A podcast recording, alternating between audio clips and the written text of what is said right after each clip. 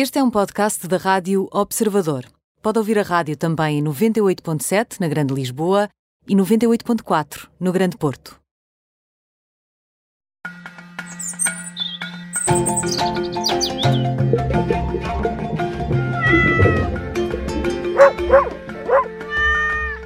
Tudo pronto para mais um episódio do Pet Radio. Já temos connosco o médico veterinário Nuno Paixão. Olá, Nuno, bem-vindo. Olá! Nuno, Estamos temos... aqui a, a derreter, não é?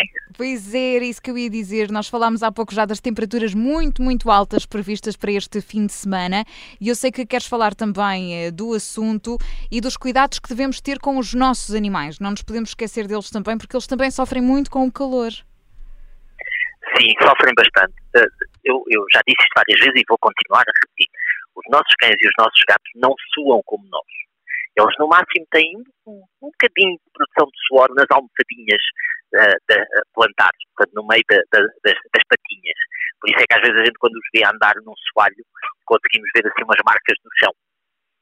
Eh, eles perdem principalmente calor pela respiração. ok? Eh, e isso eh, não é muito efetivo. É, suficiente, mas não é muito efetivo. E, e- e nós não nos podemos esquecer que, primeiro, há várias situações. Há situações em que os desgraçados dos nossos animais não podem fugir do calor.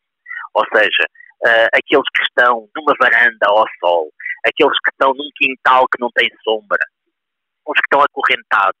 E quem fala de cães, de cães e gatos também, ah, e aqui eu, eu- custa-me sempre muito passar ah, por, esse, por algumas, ah, alguns terrenos mais baldios e ver os cavalos ao sol, ah, também sem nenhuma sombra, ver, ver mesmo animais de pecuária também ao sol, sem ter acesso.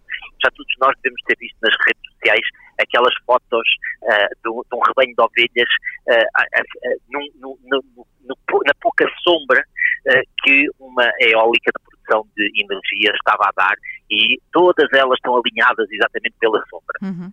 Isto, eh, eh, isto mostra como é importante eh, nós mantermos os nossos animais, se possível, dentro de casa.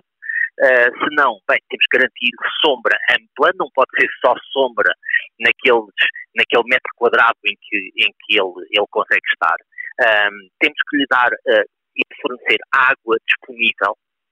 Ah, não nos podemos esquecer que quando está muito calor e muita umidade, felizmente Portugal não tem muito esse problema, mas como, ele, como cães e os gatos perdem o calor pela respiração, se houver muita umidade no ar, eh, eles não são eficazes a perder esse calor, porque eles libertam umidade quente cá para fora. Se houver muita umidade cá fora, eh, eles não são muito efetivos nessa perda de calor.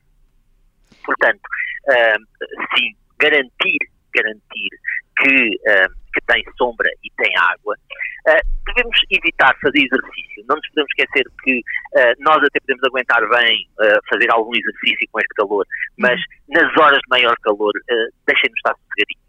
Não vale a pena. Os benefícios do exercício não vão, não vão ser superiores ah, ao- aos riscos de eles aquecerem demais, porque a, a atividade muscular aquece e andar a correr ao sol é pior e, e eles às vezes estão tão interessados em brincar que se esquecem disso. Certo, e eles Ah, dão algum houve, sinal, por exemplo, os cães, eh, Nuno, de que estão a precisar de parar, de apanhar um bocadinho dão, de ar? dão. Sim. Então, então a língua começa a sair muito cá para fora ah, e isso é, é um dos pontos é um dos pontos que nós devemos estar sempre sempre atentos ah, porque essa li- a língua a língua consegue chegar a 10, 20 vezes o tamanho normal quando está muito quente porque a língua serve para arrefecer o próprio sangue por isso é que ela cresce tanto se a língua estiver a formar quase uma concha ah, bem, quer dizer que ela está a atingir o seu limite máximo de dilatação isto quer dizer que ele já está muito quente, por exemplo. Uh, babam-se muito, mas é uma baba espessa, porque eles podem começar, inclusive, a ficar desidratados. Uh, podem ficar uh, desorientados, descoordenados, porque o calor é tanto que a perfusão, ou seja, o fluxo do sangue a chegar ao cérebro não é o adequado. Um, portanto, todas estas estes, estes sintomas um, são, são situações que matam cães e gatos, ok? Uh, e, e, e, sinceramente, evitar ao máximo viagens de carro em que não haja a possibilidade de arrefecer o carro. Certo, mas mesmo aí, Ah, Nuno, há também a questão do ar-condicionado e é importante também ter alguns cuidados quando falamos disto, não é? Sim, sim, até porque pronto, o ar-condicionado, como sabemos, tem, tem componentes químicos. Uh, como também nos afeta a nós, também afeta a eles. Uh, e, e, apesar deles não serem tão propensos às constipações como nós estamos habituados, uh, bem, mudar de temperaturas muito quentes para temperaturas muito frias, frias, também não é, não é, não é muito bom. mas mas também uma das coisas importantes é que nós estamos habituados a que nós, na pior das hipóteses, vamos enfrentar uma ventoinha para arrefecer. mais uma vez, as ventoinhas não têm tanta eficácia nos animais como têm nos humanos, porque uh, o arrefecer deles é pela respiração principalmente.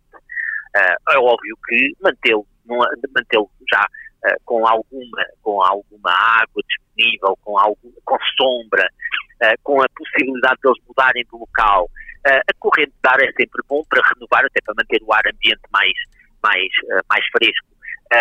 Isto são passos fundamentais para não termos um, um, um uma desilusão e não termos uma tristeza, uh, porque uh, nem sempre conseguimos salvar estes pacientes com aquilo que nós chamamos de golpe de calor. E o golpe de calor é quando leva a extremos, é quando já não conseguimos controlar os efeitos de terem, entre aspas, ser cozidos uhum. uh, de dentro para fora.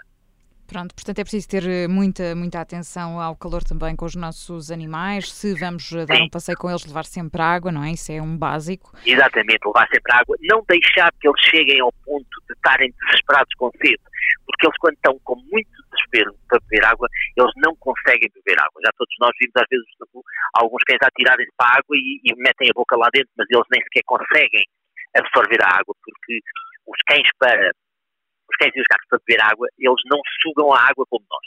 Eles, eh, eles eh, vão fazendo uma conchinha com a língua e atiram a, a água para dentro.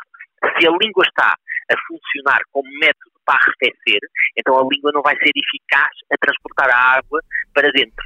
E então eles perdem imensa água, desperdiçam e acabam por não, por não a beber. Uh, portanto, temos que manter o acesso à água de forma mais constante. Uh, se temos que passear, ótimo, passeamos, mas paramos de, de hora a hora, de meia meia hora, conforme a velocidade que a gente esteja, para que, mesmo que aparentemente eles não queiram beber, damos a possibilidade de eles beberem água. É isso mesmo. O Nuno Paixão é médico veterinário e na próxima semana estará connosco novamente no Pet Radio. Nuno, muito obrigada por estas dicas. Até para a semana. Muito obrigado e resguardem-se bem com este calor. Obrigada.